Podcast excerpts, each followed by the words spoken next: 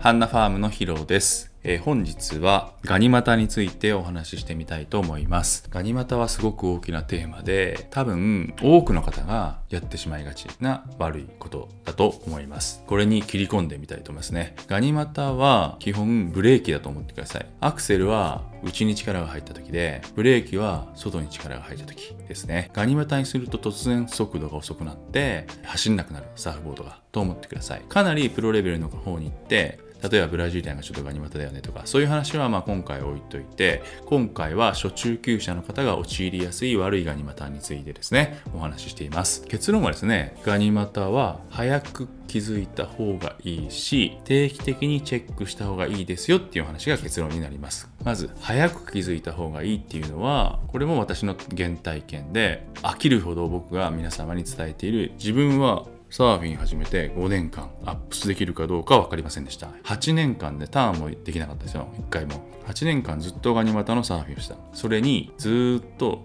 気づかなかったっていうことです。8年後に初めて人にビデオを撮ってもらってめちゃくちゃガニ股だったことに気づいたんですよ。そうです。自分がガニ股だったことを知らなかったってことです。早く気づいてほしいんですよ。これが長ければ長いほど悲惨なことになります。後で説明します。と、みんなそうなんですよ。例えば僕がビーチでビデオを撮るじゃないですか。そのビデオを撮った映像を LINE で送ってあげるんですね。いろんな人にこうやって。たまたま撮れた映像を送ってあげるんですよ。そうすると LINE の返事はですね、僕がこんなにガニ股だったとは知りませんでしたっていう返事が来ることが結構あります。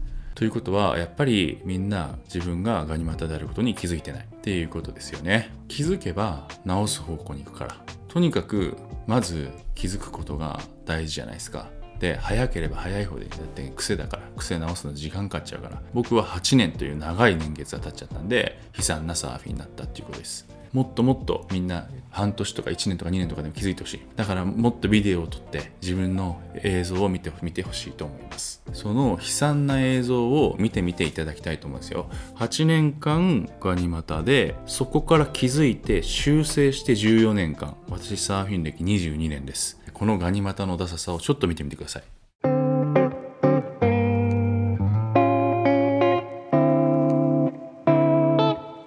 最後の最後トップターンした後にビビってですね不安定だから着地がうまくいかないかもと思った瞬間に内の股のことを忘れてガニになってるってこと。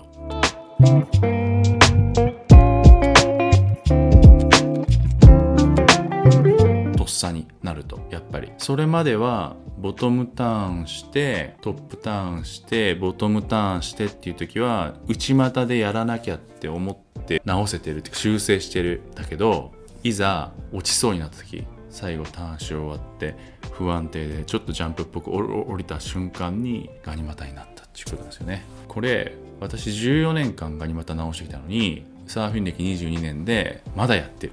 これを悪い例としてください。皆様はこれ真似しないで早いうちに直しておいてください。早ければ早いほど治る。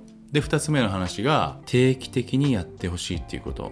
見てほしいってことです。追いかけてほしいってこと。自分のライディングを。なんでかというと私8年で気づいてサーフィン歴10年11年ぐらいまではずっとコーチング受けてたからビデオ撮ってたんで追いかけたんですよ。でも日本に帰ってそっから今まで10年間自分のサーフィンをビデオで撮るってことはなかった。なんなら僕教えてる方なんで、ずっとビデオ回してる方だから、見てなかったんですよ。最近 YouTube に上げなきゃな、みたいな感じで撮ってもらうことになって、自分のライディングを撮ってもらうと、久しぶりに自分は自分のライディング見てる、最近見てるんですよ。悲惨なんだ。やべえ。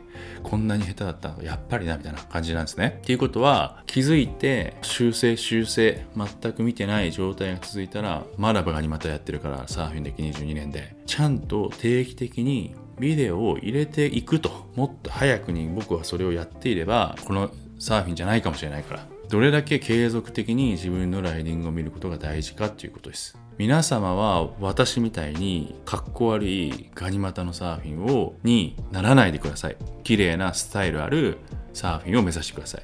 早ければ早いほど治りも早いし定期的にやればやるほど気づきが多い。です。全ては自分のサーフィンの映像を見ることが大事かなというふうに思っております、えー、本日は、えー、ガニ股についてですねお話ししてみました、えー、また次回よろしくお願いします。ありがとうございました。